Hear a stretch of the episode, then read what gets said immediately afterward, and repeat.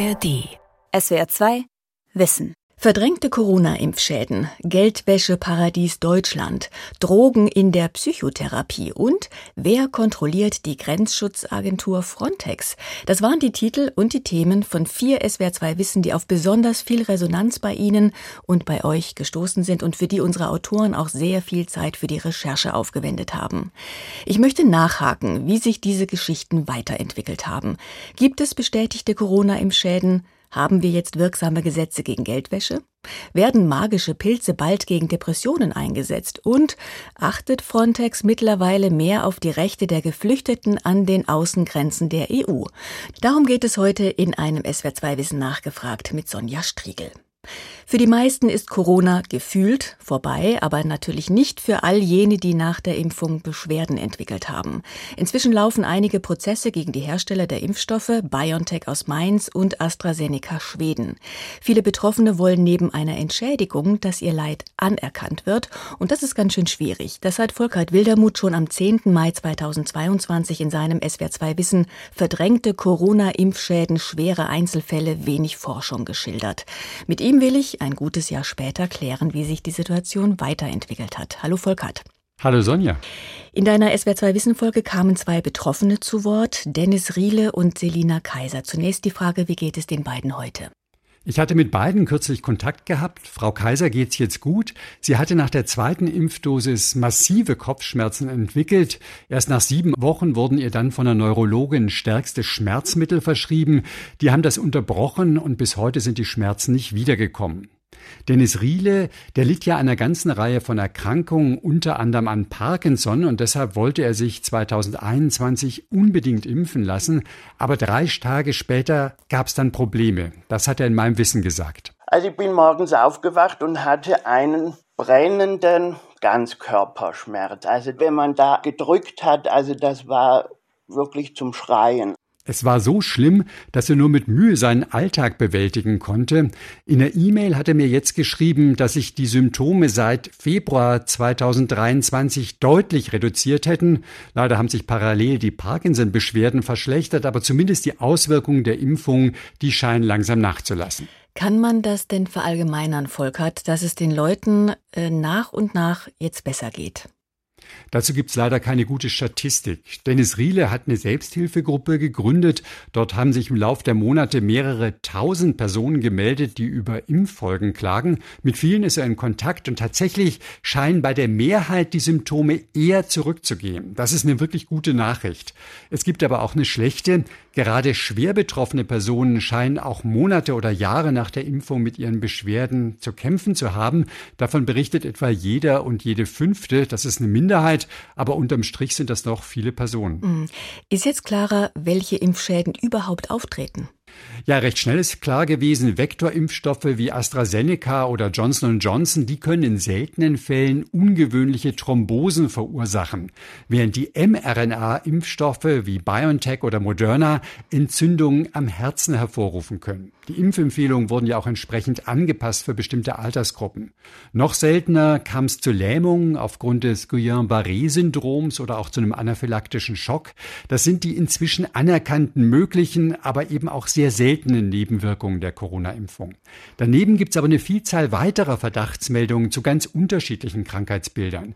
Besonders im Fokus stehen dabei Fälle wie die von Selina Kaiser oder Dennis Riele, also plötzliche Schmerzen, Kraftlosigkeit, Denkverzögerungen wie dieser Brain Fog, da werden, die werden in der Zwischenzeit unter diesem Label Postweg zusammengefasst und da hat das Paul-Ehrlich-Institut inzwischen über 1400 Meldungen registriert. Ist Postweg inzwischen als Impfschaden anerkannt? Nee, da wird immer noch diskutiert, denn Schmerzen, Kraftlosigkeit, Denkverzögerung, die gibt's ja in der Bevölkerung auch einfach so, unabhängig von Corona oder von der Corona-Impfung. Das Paul-Ehrlich-Institut verweist auf einen Vergleich verschiedener Länder und da ist auffällig, dass die Hälfte aller weltweiten Postwegfälle in Deutschland verzeichnet werden. Vielleicht gibt's bei uns einfach eine besonders große Aufmerksamkeit und deshalb auch mehr Meldungen. Aus wissenschaftlicher Sicht wäre es besser, nicht nur auf solche Spontanmeldungen zu setzen, sondern wirklich systematisch zu untersuchen, ob bestimmte Diagnosen nach einer Impfung häufiger gestellt werden. Das kann man etwa an den Krankenkassendaten feststellen. Das wurde vom Bundestag auch schon 2020 gefordert, aber damals nicht wirklich im Gesetz verankert. Auch das Paul-Ehrlich-Institut wollte solche Studien damals auflegen. Es gab dann aber Probleme auf organisatorischer und auf Softwareebene, sodass das erst jetzt jetzt wirklich losgehen wird. Personen, die die Impfung nicht geschützt, sondern denen sie geschadet hat, können sich an die Versorgungsämter in den Bundesländern wenden und dort dann Entschädigungen beantragen. Wie sind denn die Erfolgsaussichten? Ja, grundsätzlich wird so eine Entschädigung nur bei Beschwerden gezahlt, die länger als ein halbes Jahr anhalten. Selina Kaiser konnte allein deshalb gar keinen Antrag stellen. Außerdem muss ein Zusammenhang mit der Impfung wahrscheinlich sein. Diese Prüfung ist aufwendig, da werden umfangreiche medizinische Gutachten ausgewertet. Ich habe mal nachgefragt, in Baden-Württemberg wurden bislang 919 Anträge auf Entschädigung gestellt, davon wurden 30 bewilligt und 200 abgelehnt. In Rheinland-Pfalz gab es 541 Anträge, von denen neun bewilligt und 145 abgelehnt wurden. Das heißt, bei den meisten Anträgen, da läuft das Verfahren noch. Das geht um eine Rente von bis zu 891 Euro im Monat, je nach Grad der Schädigung. Der Antrag von Dennis Riele übrigens wurde abgelehnt. Er hatte ja Vorerkrankungen, die auch für seine Beschwerden verantwortlich sein könnten. Einige Betroffene haben nun Klage äh, eingereicht gegen die Hersteller, zum Beispiel BioNTech oder AstraZeneca. Die Prozesse haben schon begonnen, Urteile wurden bislang noch nicht gefällt. Wie ist der Stand der Dinge? Ja, bei den Gerichtsprozessen stehen deutlich höhere Schadenersatzforderungen im Raum. Allerdings sind auch die Hürden höher. Erstens muss es um eine schädliche Wirkung über ein vertretbares Maß hinausgehen. Bekannte Nebenwirkungen, zum Beispiel diese Sinusvenenthrombosen, dürfen da nicht runterfallen, da generell der Nutzen der Impfstoffe die Risiken überwiegt. Zweitens muss der Impfstoff geeignet sein, den Schaden zu verursachen. Das dürfte sich erst über medizinische Gutachten und Gegengutachten klären lassen. Bundesweit sind wohl über 350 Klagen eingereicht worden, sowohl gegen BioNTech wie gegen AstraZeneca und andere Hersteller. Das sind Zivilverfahren Gerichtsverfahren, da beugen sich die Gerichte über die Gutachten, oft ohne öffentlichen Schlagabtausch der Anwälte. Generell werden die Erfolgsaussichten von Juristen eher als niedrig eingeschätzt. Und selbst wenn die Unternehmen verurteilt würden, die Kosten trägt der Staat. So wurde das nämlich in den Beschaffungsverträgen für die Impfstoffe vereinbart. Ich bin gespannt, wie die Prozesse enden. Ja, das bin ich auch, Sonja. Vielen Dank. Volkert Wildermuth über die Corona-Impfschäden in unserem SWR2 Wissen nachgefragt heute. Sein Beitrag vom 10. Mai 2022 hieß Verdrängte Corona-Impfschäden, schwere Einzelfälle, zu wenig Forschung. Drogen sind derzeit die große Hoffnung für die Behandlung von Menschen, die an einer psychischen Störung leiden, allen voran an Depressionen. Am 1. Dezember 2021 haben wir über erste wissenschaftliche Studien dazu berichtet, in dem SWR2 Wissen Drogen in der Psychotherapie fragwürdig oder erfolgversprechend. Fragwürdig deswegen, weil sie bislang in Deutschland verboten sind. Therapeutinnen und Therapeuten dürfen mit ihnen keine Patienten behandeln. Sie machen sich strafbar, wenn sie es doch tun. Und ich möchte jetzt mit dem Autor Jochen Paulus sprechen und nachfragen, wie weit sind die Studien, dürfen Betroffene hoffen, welche Krankheiten könnten mit Drogen therapiert werden. Hallo Jochen. Ja, hallo Sonja. Jochen, ich hatte in den vergangenen 20 Monaten den Eindruck, dass in den Medien immer wieder Studienergebnisse aufploppen, die den therapeutischen Nutzen von Drogen vorsichtig bestätigen. Wie ist deine Einschätzung als unser Psychologie-Experte? Ja, ich würde das in der Tendenz so ähnlich sehen. Also es gibt viele Studien zu psychedelischen Drogen, also Stoffen, die Halluzinationen auslösen. Manchmal wird der LSD verwendet, meistens aber Psilocybin. Dieser Stoff äh, kommt in den sogenannten sogenannten Zauberpilzen vor. In den Studien wird er allerdings synthetisch hergestellt. Und ich habe den Namen Psilocybin mal in eine große medizinische Datenbank eingegeben. Und dieses Jahr sind schon gut 250 Arbeiten erschienen, die sich irgendwie damit beschäftigen. Den Nutzen in der Therapie untersuchen allerdings nur sehr wenige. Aber in der Tat scheinen die Ergebnisse positiv, wenn auch nicht so toll wie in älteren, kleineren Untersuchungen. In Deutschland läuft eine einzige große Studie. Sie war auch der Anlass für das Wissen von dir, nämlich am Zentralinstitut für seelische Gesundheit in Mannheim, gemeinsam mit Forschenden der Berliner Charité und mit einer Sondergenehmigung, weil Drogen in der Therapie ja verboten sind. 144 Menschen mit einer sogenannten therapieresistenten Depression sollen an der Studie teilnehmen. Wie ist denn der Stand? Die Studie läuft noch. 120 Patientinnen und Patienten wurden bisher behandelt mit Psilocybin. Die fehlenden 24 werden wohl bis Ende des Jahres aufgenommen. Die Endergebnisse gibt es dann voraussichtlich irgendwann Anfang nächsten Jahres. Wie es bisher aussieht, wird sie positiv sein, aber auch wieder nicht so toll, wie es die früheren kleineren Studien zu versprechen schienen. Und der Stoff scheint längst nicht immer gleich gut zu wirken. Bei manchen Kranken verbessern sich die Depressionen enorm, bei vielen ein bisschen und bei etlichen überhaupt nicht. Gibt es denn Studien zur Behandlung von Depressionen mit Psilocybin aus anderen Ländern, die ähnliche Ergebnisse liefern? Ja, einige wenige, die nicht ganz klein sind. Die sicher wichtigste ist eine, die vergangenen November im New England Journal of Medicine veröffentlicht worden ist. Das ist so eine der wichtigsten Zeitschriften in der ganzen Medizin. Das, äh, da waren Teams aus den USA, Kanada und Europa beteiligt. Und nach drei Wochen hatten 29 Prozent der mit Psilocybin behandelten keine Depression mehr, verglichen mit 8 Prozent äh, in der Vergleichsgruppe. Die haben so eine minimale Dosis erhalten. Das war also mehr ein Placebo. Der Erfolg war damit allerdings niedriger als bei traditionellen Antidepressiva. Aber die Studie war mit 79 Behandelten immer noch relativ klein und Psilocybin wurde eben nicht direkt mit bisherigen Antidepressiva verglichen, was man eigentlich machen müsste. Deshalb lässt sich noch nicht sagen, ob der Stoff nun besser oder schlechter ist als die bisherigen. Es zeichnet sich allerdings ab, dass Psilocybin nicht sensationell besser hilft als das, was wir bisher hatten. Das heißt aber nicht, dass wir es gleich wieder vergessen können, denn vielleicht hilft es ja depressiven Menschen, denen die älteren alten Mittel nichts nützen. Du hast in deiner Wissenfolge auch beschrieben, dass die Gefahr, süchtig zu werden, wenn Psychedelika in der Therapie gegeben werden, gering ist. Und deshalb könnten sie möglicherweise auch zur Behandlung von anderen Süchten, nämlich Süchten nach Alkohol und Nikotin, eingesetzt werden. Gibt es dazu in der Zwischenzeit Studien oder verlässlichere Informationen? Ich habe eine Studie gefunden, die in einer führenden Psychiatriezeitschrift veröffentlicht wurde. 95 Menschen mit der Diagnose Alkoholabhängigkeit haben teilgenommen, ungefähr die Hälfte bekam Psilocybin.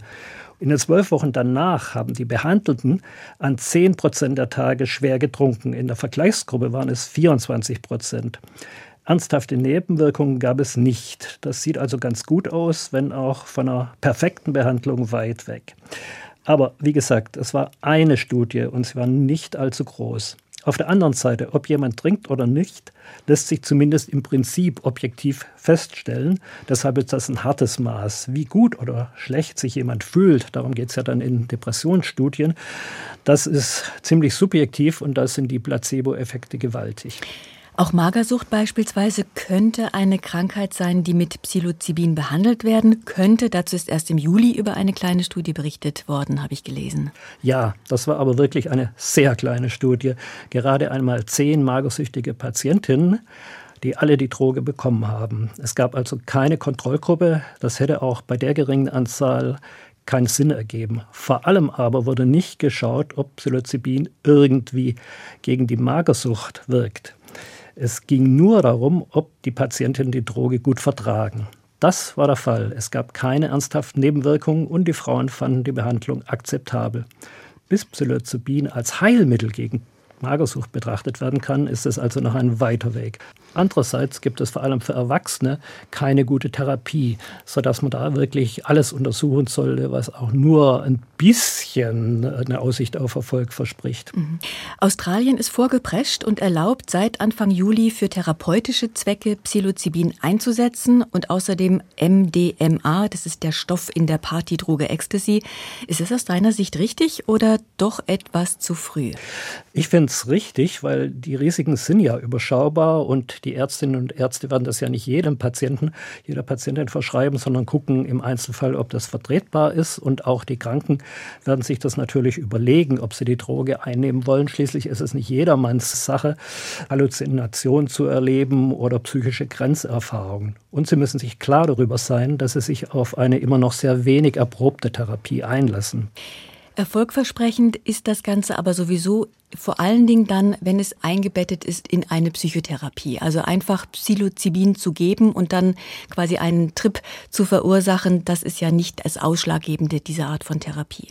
Richtig, das macht keiner. Ich meine, das wäre theoretisch eine spannende Frage. Wirkt der Stoff auch allein? Aber darauf sollte man es wirklich nicht ankommen lassen, zumal man kann da auch einen schlechten Trip haben und dann müssen Leute da sein, die das auffangen. Vielen Dank, Jochen Paulus, für dieses Update zum Stand der Erforschung von Drogen in der Psychotherapie. Gerne. Vor zweieinhalb Jahren haben wir das Wissen Geldwäscheparadies Deutschland. Warum versagt der Staat gesendet? Autorin ist Beate Krohl, die sich für uns immer wieder in komplexe wirtschaftliche Themen hineinkniet. Hallo Beate. Hallo Sonja. Beate, dein Wissen beginnt mit diesem Satz von Frank Buckenhofer. Er ist der Vorsitzende der Bezirksgruppe Zoll bei der Gewerkschaft der Polizei. Dass in Deutschland Geldwäsche im großen Stil begangen wird, ist sicher. Und dass in Deutschland viel zu wenig getan wird im Kampf gegen die Geldwäsche, ist auch sicher. Das war die totale Bankrotterklärung eines Zollbeamten. Wir wollen natürlich wissen, ob sich daran etwas geändert hat, zweieinhalb Jahre später. Wird Geldwäsche immer noch in großem Stil in Deutschland begangen und zu wenig bekämpft? Da kann man sagen ganz klar ja. Geldwäsche wird immer noch in großem Stil begangen in Deutschland und der Staat bekämpft sie nach wie vor nicht wirklich ausreichend. Aber meine Recherchen haben jetzt auch gezeigt, dass sich was tut bei der Geldwäschebekämpfung. Das haben mir zumindest alle bestätigt, mit denen ich für dieses nachgefragt gesprochen habe. Es tut sich was bei der Bekämpfung, aber sie ist und bleibt schwierig. Woran liegt das? Der Hauptgrund ist, dass die Geldwäsche bei uns jahrzehntelang ignoriert wurde oder zumindest auch massiv unterschätzt. So nach dem Motto, das gibt's bei uns nicht, wir sind ja nicht in Italien. Dann sind die Zuständigkeiten extrem zersplittert. Da geht es um den Föderalismus, also um Bund und Länder, die nicht gut miteinander kooperieren, aber auch um Zoll und Polizei, die beide in der Geldwäschebekämpfung ermitteln. Und wir haben rechtliche Probleme. Das fängt an bei der Beschlagnahme von illegalem Vermögen und geht dann eben hin bis zur Bargeldobergrenze. Dass das Bezahlen mit Bargeld möglich ist, dafür steht Deutschland in der Kritik international. Was hat sich auf dem Gebiet getan? Bis jetzt wenig. Man kann in Deutschland nach wie vor unbegrenzt mit Bargeld bezahlen. Ab 10.000 Euro muss sich der Händler einen Ausweis vorlegen lassen und die Angaben aufbewahren. Bei Bargeldzahlungen auf ein Konto braucht es ab 10.000 Euro einen sogenannten Herkunftsnachweis. Das ist zum Beispiel eine Rechnung. Lässt sich beides einfach umgehen. Die Händler werden kaum kontrolliert und man kann Scheinrechnungen kaufen. Gibt es in jeder Stadt bekannte Kneipen, wo man weiß, da gibt es sowas. Die Frage ist, was auf EU-Ebene passiert. Die EU-Mitgliedstaaten haben im Dezember 2022 einer Bargeldobergrenze von 10.000 Euro zugestimmt. Dann wäre auch in Deutschland bei 10.000 Euro Schluss. Da stehen aber noch die abschließenden Verhandlungen an und es ist die Frage, welche Haltung sich in der Bundesregierung durchsetzt. Die Bundesinnenministerin ist für die Obergrenze, der Bundesfinanzminister ist dagegen. Als es in der EU um die Zustimmung ging, hat sich Deutschland deswegen auch enthalten. Einer von wenigen Wirtschaftsexperten in Deutschland an einer Uni, die das Dickicht der Geldwäsche erforschen und auch eigene Studien dazu machen, ist Professor Kai Bußmann. Er hat im Dezember 2020 bei uns in SWR2 Wissen Folgendes gesagt. Die Aktenanalyse, die wir durchgeführt haben für einen Zeitraum von drei Jahren, hat ergeben, die deutsche Justiz fängt eigentlich nur Warn- und Kreditbetrüger. Das hat auch eine Form von Klassenjustiz. Es werden die kleinen Geldwäscher gejagt und strafrechtlich verfolgt und die großen Geldwäschetäter haben kaum etwas zu befürchten an strafrechtlicher Verfolgung. Auch das ist eine traurige Bilanz. Ich erinnere mich aber an ein paar Fälle, in denen es Zoll und Polizei doch gelungen ist, besonders dreiste Geldwäscher zu fangen.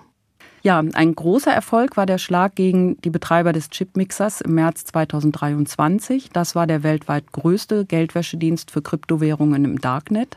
Da konnte das Bundeskriminalamt die Server beschlagnahmen, die in Deutschland standen. Ein anderer Erfolg war die Festnahme eines mutmaßlichen Mafia-Mitglieds in Erfurt, ein Gastronom. Da haben das BKA und das LKA Nordrhein-Westfalen mit italienischen Ermittlern zusammengearbeitet. Ich habe aber auch noch mal recherchiert, was aus den 77 beschlagnahmten Clan-Immobilien in Berlin geworden ist, die in meiner SWR 2 Wissen-Folge damals vorgekommen sind. Und da sind erst acht Immobilien in den Besitz des Landes Berlin übergegangen von 77. Um die wird noch vor Gericht gestritten. Es gibt eine zentrale Behörde, die die Verdachtsmeldungen nach dem Geldwäschegesetz prüfen soll. Das ist die FIU, bedeutet Financial Intelligence Unit. Es hieß vor ein paar Jahren noch überspitzt, die FIU arbeite mit Faxgeräten, weshalb sich unter anderem die Arbeit aufstaue. Hat sich dort was verbessert? Die FIU kommt aus den Schlagzeilen nicht raus. Der Leiter, den ich für die Sendung damals interviewt habe, ist zurückgetreten inzwischen. Der neue Leiter ist ein Schweizer mit großer internationaler Erfahrung, also jemand außerhalb des Zolls. Trotzdem ist die Frage, was er ausrichten kann. Ende Juni 2023 kam heraus, dass die KI-Filter nicht funktionieren, mit denen die FIU die Geldwäsche-Verdachtsmeldung vorsortiert. Und Stand Juli 2023 fehlt wohl auch immer noch der Online-Zugriff auf die Landespolizeien, also zwei große Baustellen. Schauen wir noch in die Politik. Im Dezember 2020 war Olaf Scholz Bundesfinanzminister, SPD. Jetzt ist es Christian Lindner, FDP. Bekämpft der die Geldwäsche in Deutschland vielleicht härter als sein Vorgänger? Da ist tatsächlich einiges in Gang gekommen. Christian Lindner hat eine neue Behördenstruktur angekündigt, die bis Juli 2025 stehen soll. Das Herzstück ist ein OK-Bekämpfungszentrum, das beim Zollkriminalamt angesiedelt sein soll und damit beim Bund. OK steht für organisierte Kriminalität. Und dieses OK-Bekämpfungszentrum soll ergänzt werden um ein Technologiezentrum. Und es sollen zusätzliche regionale Ermittlungszentren entstehen. Die gibt es schon jetzt und die arbeiten behördenübergreifend. Ganz wichtig ist auch eine geplante Gesetzesänderung zu sogenannten verdächtigen Vermögenswerten. Da hat ein Team um einen jungen Juraprofessor aus Frankfurt an der Oder einen Dreh gefunden, wie man verdächtige Vermögen überprüfen und einziehen kann, ohne dass es zu einer Beweislastumkehr kommt. Das war ein verfassungsrechtlich großes und bis dahin ungelöstes Problem. Und es gibt auch eine spannende neue Forschungsgruppe zum Einsatz von KI in der Geldwäschebekämpfung. Das sind ja lauter neue Arbeitsgruppen, die dann hoffentlich auch mal richtig aktiv werden. Ein zentrales Immobilienregister haben Kritiker der zu laschen Geldwäschebekämpfung in Deutschland auch gefordert. Wie ist es da jetzt? Ja, das gibt es tatsächlich ganz frisch. Die Länder mussten bis zum 31. Juli 2023 alle Immobilieneigentümer an den Bundesanzeiger melden, wo eben dieses Immobilienregister angesiedelt ist. Die Mitarbeiter dort, es sollen etwa 100 sein, verknüpfen die Angaben mit dem Transparenzregister und mit diesen Daten können die Ermittler dann arbeiten. Da gibt es noch ein paar Kritikpunkte, wie auch bei der neuen Behördenstruktur, aber das ist ein riesiger Schritt, weil die Ermittler die komplexe Geldwäschebekämpfung besser verfolgen können. Die läuft eben über Strohmänner und verschachtelte Firmenkonstruktionen in Steueroasen. Manchmal muss ja der Druck von außen oder von oben kommen, sprich von der Geldwäsche Taskforce der OECD. Schaut die mittlerweile Deutschland strenger auf die Finger? Ohne die Prüfung der FATF, also das ist die internationale Abkürzung, und ihre wirklich vernichtenden Berichte wäre definitiv weniger passiert in Deutschland. Vielleicht sogar gar nichts. Ganz wichtig war auch die Arbeit von NGOs und den Zoll- und Polizeigewerkschaften. Dazu kam dann noch der Druck etlicher Staaten, weil Deutschland nicht in der Lage war, die Sanktionen gegen russische Oligarchen durchzusetzen. Aber es ist natürlich gut, dass die FATF dranbleibt und weiterhin prüft, ob das, was angekündigt wurde, auch tatsächlich passiert. Das nächste Treffen ist dann im Oktober und da bin ich schon sehr gespannt. Vielen Dank, Beate Krohl in SWR 2 Wissen nachgefragt. Ja, gern geschehen. Das SWR2 Wissen, illegale Pushbacks von Geflüchteten, wer kontrolliert Frontex vom 15. Februar 2021 war für den renommierten Deutschen Radiopreis 2021 nominiert. Ein Kollektiv aus Journalistinnen und Journalisten aus Deutschland, Italien und Österreich hat für dieses Feature sehr lange recherchiert. Der Verdacht, dass die europäische Grenzschutzbehörde Frontex Menschenrechtsverletzungen an der europäischen Außengrenze duldet oder sogar aktiv an ihnen beteiligt ist, stand damals im Raum. Und jüngste Ereignisse, wie das tragisch gekenterte Schiff vor der griechischen Küste im Juni mit vermutlich bis zu 600 toten Geflüchteten, haben die Frage nach der Rolle von Frontex wieder drängender gemacht. Ich möchte darüber mit Bartholomäus Laffert sprechen, einem der Reporter des Frontex Wissen. Hallo Bartholomäus nach Wien. Hallo Sonja, schön, dass du zu Frontex nachfragst. Lass uns erstmal zur Erinnerung nochmal klären, was genau ist ein Pushback? Ein Pushback passiert dann, wenn die Sicherheitskräfte eines Landes oder eben Frontex Menschen, die auf der Flucht sind und die auf irgendeiner Weise signalisiert haben, dass sie einen Asylantrag stellen wollen oder sogar einen gestellt haben, zurückbringen über die Grenze in das Land, aus dem sie geflohen sind. Und das ist ein Vorgehen, das ist prinzipiell illegal. Die Pushbacks an den EU-Außengrenzen scheinen zugenommen zu haben. Teilst du die Einschätzung? Ja, auf jeden Fall. Also seit 2021 ist nochmal viel krasser geworden. Ich würde sagen, dass Pushbacks immer mehr zur Normalität werden. In Polen werden Menschen nach Belarus zurückgebracht, an der kroatisch-bosnischen Grenze und vor allem an den Seegrenzen und Landgrenzen zwischen Griechenland und der Türkei. So war es nämlich bei einem Mann, dessen Schicksal ihr recherchiert habt. Ihr habt ihn Omar B. genannt. 2016 ist er mit seiner Frau und seinen vier Kindern aus Syrien in die Türkei geflohen und im Oktober mit einem Boot dann weiter nach Griechenland auf die Insel Leros.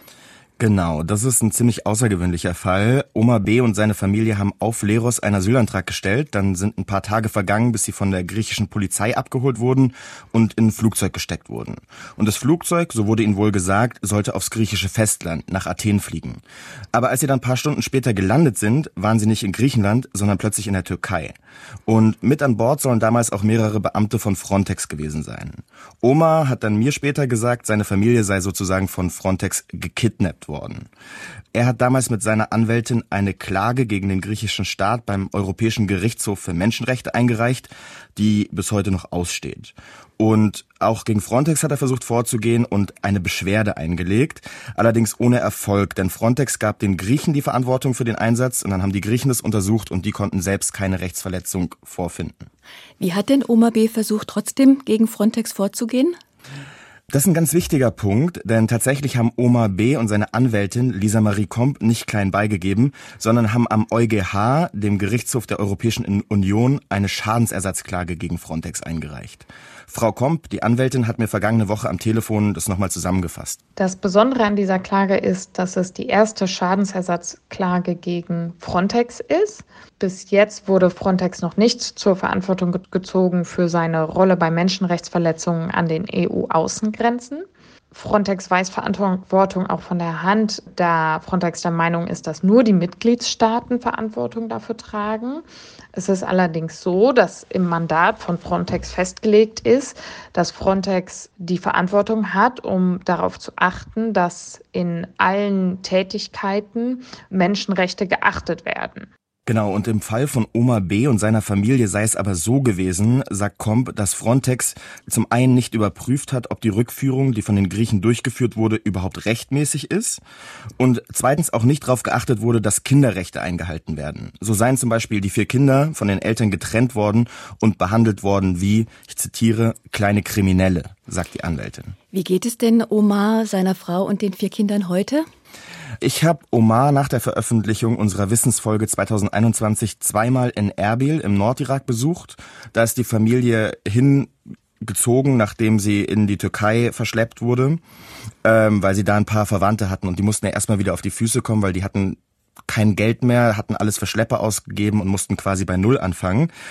Da lebte die Familie in einer kleinen Wohnung am Stadtrand von Erbil mit drei Zimmern und einer kleinen Küche und trotzdem wurde ich damals total herzlich empfangen und groß zum Essen eingeladen. Wir sind seitdem regelmäßig in Kontakt und zuletzt äh, haben wir uns vergangene Woche über WhatsApp ausgetauscht. Jetzt hören wir hier, dass Oma sagt, dass er sich so langsam mit dem Leben in Erbil abgefunden hat. Seine Kinder sind inzwischen allesamt in der Schule. Seine Frau Ilham betreibt inzwischen relativ erfolgreich einen YouTube-Food-Channel mit mehr als 60.000 Abonnentinnen, auf dem sie zeigt, wie man kurdische Speisen zubereitet.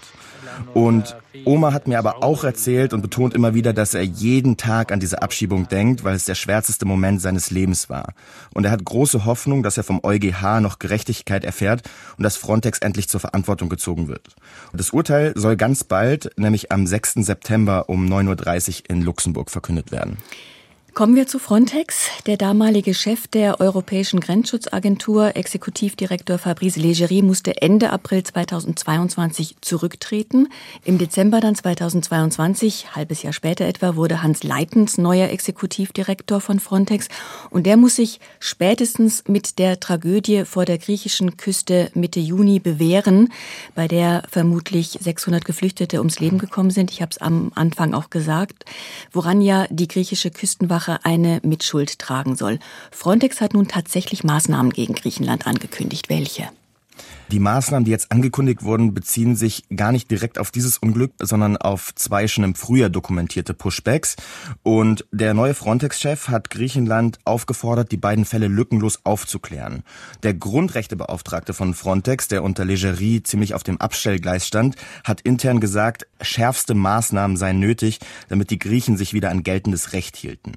Deshalb steht jetzt im Raum, dass Frontex seinen Einsatz in Griechenland, also die Unterstützung für die griechische Küstenwache, zumindest zeitweise beendet. Das wäre meines Erachtens ein ganz wichtiges Signal, nämlich ja, wir wollen Grenzen schützen, aber wir müssen uns dabei auch an international geltendes Recht halten. Vielen Dank bis dahin, Bartholomäus Laffert. Gern geschehen, Sonja.